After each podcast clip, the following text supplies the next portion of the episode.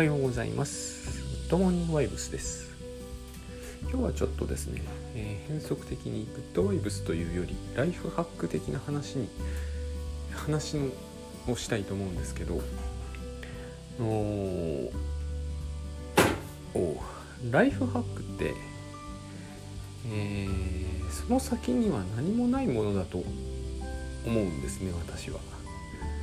あの先だってインタビューした J 松崎さんから以前ですね、えーあるちょっとした会合があってでライフハックのその先にあるものというものを追求する、えー、とそういうなんていうのかな、えー今でいうところのサロンみたいなのを作るっていう話が持ち上がったことがあるんですね。私も協力はしたんですけど。でその時に、えー彼に、えー真正面から問い詰められてそのライフハックのその次に来るものってのは何なのかと。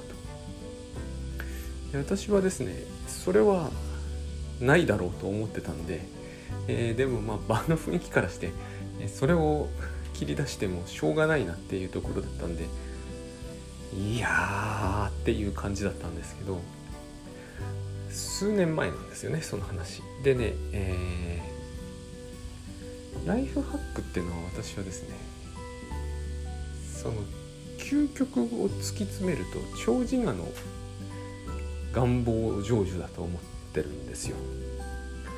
割とこれはあの昔から思ってたことでだからそこには触れたくないっていうのが強くあったんですけど長寿我の願望成就っていうのはまあこれは勝手な私の概念ですけど要するにですね昔お母さんからみんな言われたことがよくあるじゃないですか、えー引き出しちゃんときれいにしておきなさいとか宿題ちゃんとやりなさいとかそういったものですよね。でまあものすごく頑張って守ろうとする子もいれば、えー学校の机の奥にパンを押し込んでしまうような子もいるじゃないですか。私の時代にもいてあのカビが生えてくるんですよね。でまあ、えーこれに対して、えー笑う人もいればおぞける人もいるし様々だと思うんですけどまあ私結構ちゃんとしている方だったんであのおぞましいと思う方だったんですよ。でそのとはいええー男子なのでしかも昭和48年生まれの男子なので、まあ女子に比べれば自分だってあのパンは押し込めないけどマーガリンとかは入ってたりするんで似たり寄ったりなんですね。でちゃんとしたいってのはちゃんとしろちゃんとしろってああも言われるとあのもう何て言うんですかね。ちゃんとしろってしか言わないんですよね。あの時代の人って。あの福祉なんですよ。あの具体性がなくて、えー何々をきれいにしろとか何々をどこそこにしまえとかじゃなくてちゃんとしろなんですよね。きちんとしろっていうのもあるけど。で、えー要はそれって長寿我の言う言葉なんですよ長寿我ってのはフロイト的に言うと要するにえっ、と、えースーパーエゴですけれどもまあエゴはですねスーパーエゴの、えー規律正しい要求と井戸という衝動ですね。まあ生理的欲求と思えばいいんですけどそれがやりたい放題やりたいというのをうまくこう調整役するというのが自我だっていうことになるんですね。この構図ってどこにもですね目的とかはないんですよ。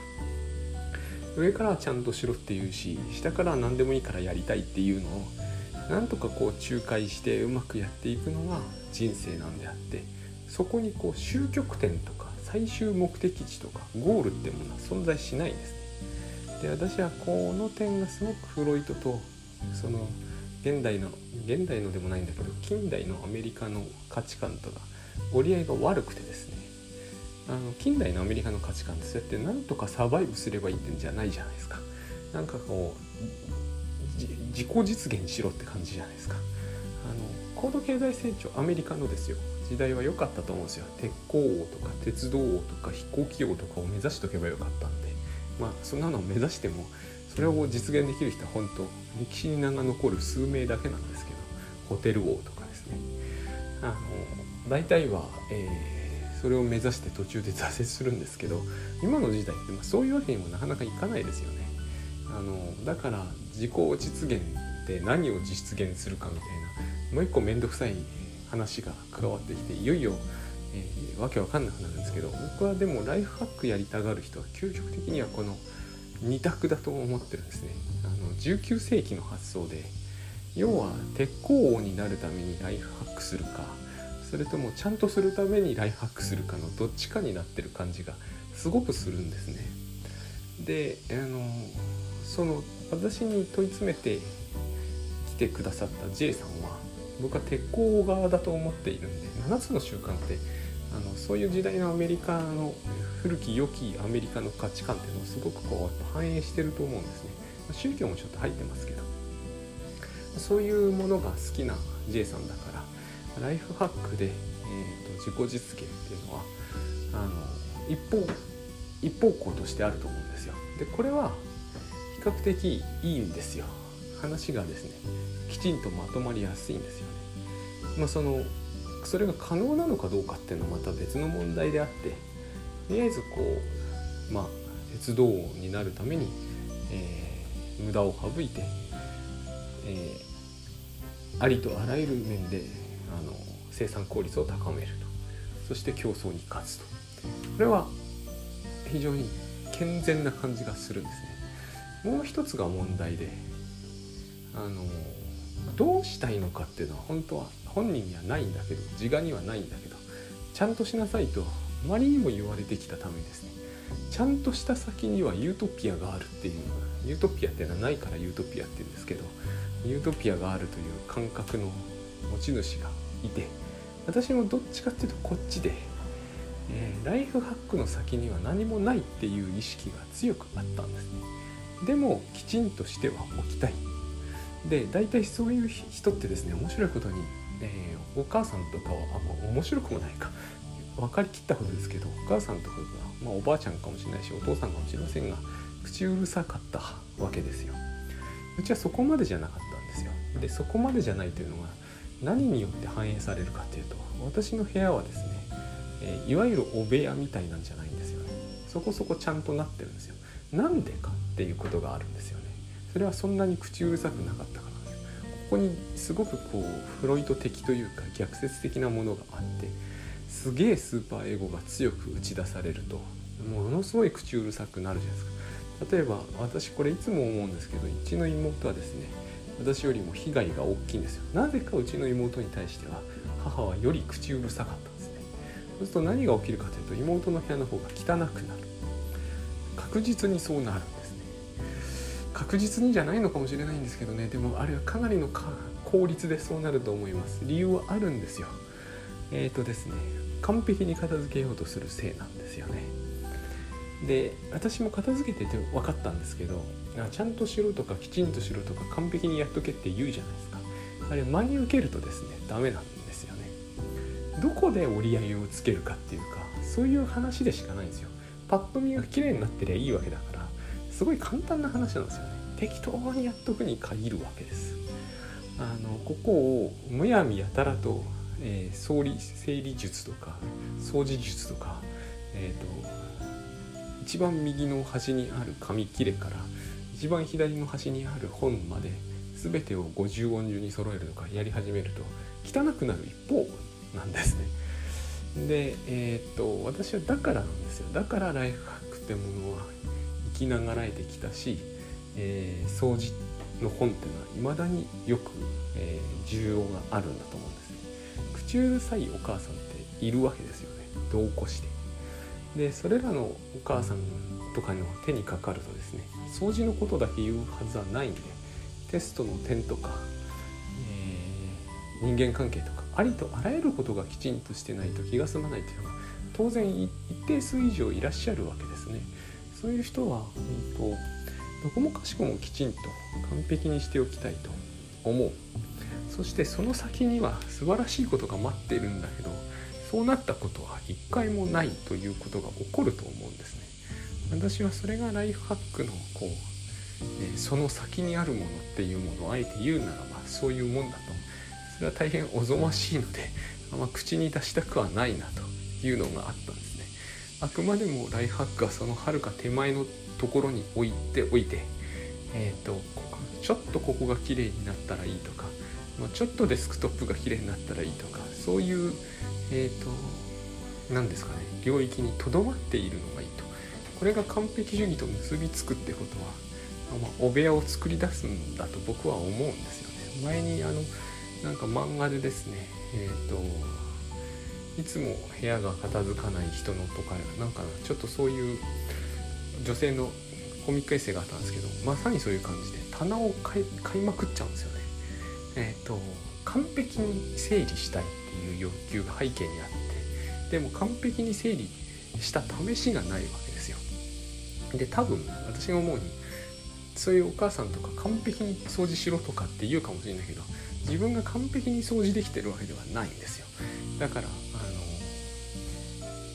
身近な先生もいないんですね我流で完璧にきれいにしなきゃいけないで今の時代に、えー、物が100均でガンガン買えて、えー、そういう整理グッズとかも山のように買える時代に完璧に整理しようとするとどうしてもですねそれこそやっぱり整理のプロとかいう非常に奇妙な職業だと思うんですけど整理のプロみたいな人の手にかかんない限り完璧に綺麗になるはずがないと思うんですあの仕事してなくて金が無駄無限にあるってんなら別なんだけど大体の人は仕事をしてる上に、えー、片手間に100均でお金を節約しつつ完璧に整理しようってするじゃないですか。まさにこれはですねあのスーパーエゴが言いそうなことっていうかスーパーエゴの言い分なんですねこの先になんかお城のようになっているすごいなんかこう素晴らしい自分の書斎とかができてそしてこう人生が全て、え、うまくいくみたいなこの2つの間にはめちゃくちゃ飛躍があるんですけどそれならその前にちょっと一旦ベルリンに行ってみましょうって思うぐらいこの間はこう飛んじゃってる感じがするんですが、えーと、でもまあそういうもんなんですよね。つまり私たちは、えーと、長自我の自己実現ってものが起こるとすごいいいことが起こる気がするんですは私は大変こう、えー、よろしくないイリュージョンだと思っているんでえ、ー、とあんまり言わないで来たんですね。で結局ライフハックっていうのはあの何て言うんですかね。最初の入り口としてはただの整理術だから、えー、紙の整理とかお金の整理とか時間の整理とかやっときゃいいんですけどき着いた先に何があるんだっていう話になってしまうとどうしてもこう完璧にきちんとした状態というものが欲しくなるじゃないですか、えー、だから完璧に整理された状態というものを目指していくことになってでその先に割と断捨離とかがあったりするわけですよ。あのビジュアル的にもいいですしね。でそこでその断捨離やった人ってのはそれによってこう一定の成功を収めているからまるでこう断捨離をすると成功がやってくるっていう雰囲気が出てくると思うんですけれども実際にはそういうふうにはならなくて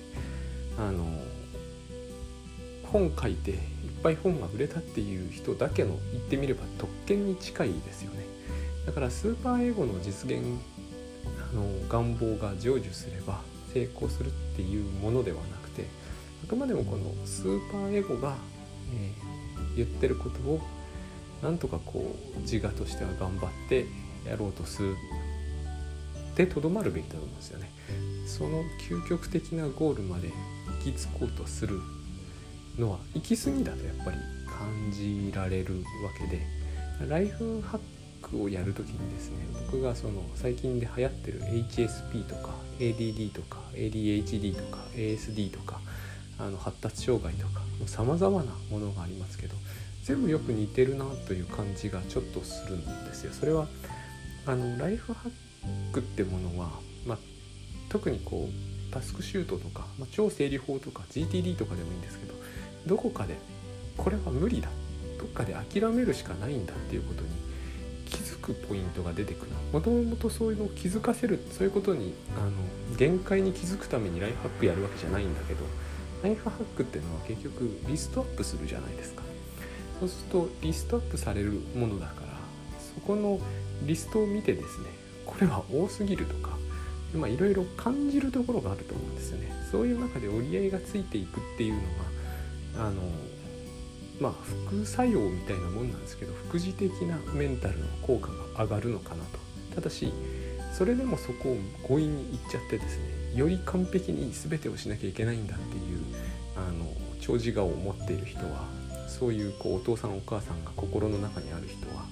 あのこのリ100も1000ものリストを見てもなおですねこれを全部できない自分はダメだっていうふうに考えちゃうみたいなんですね。でもっと不思議なことにそれが全部できている人は世の中の普通の人なんだって思うみたいなんですよ。それをこう思ってしまうのがあの行き過ぎたポイントになるのかなとこういう話をですねそのうちまとめてみたいと思っていたりします。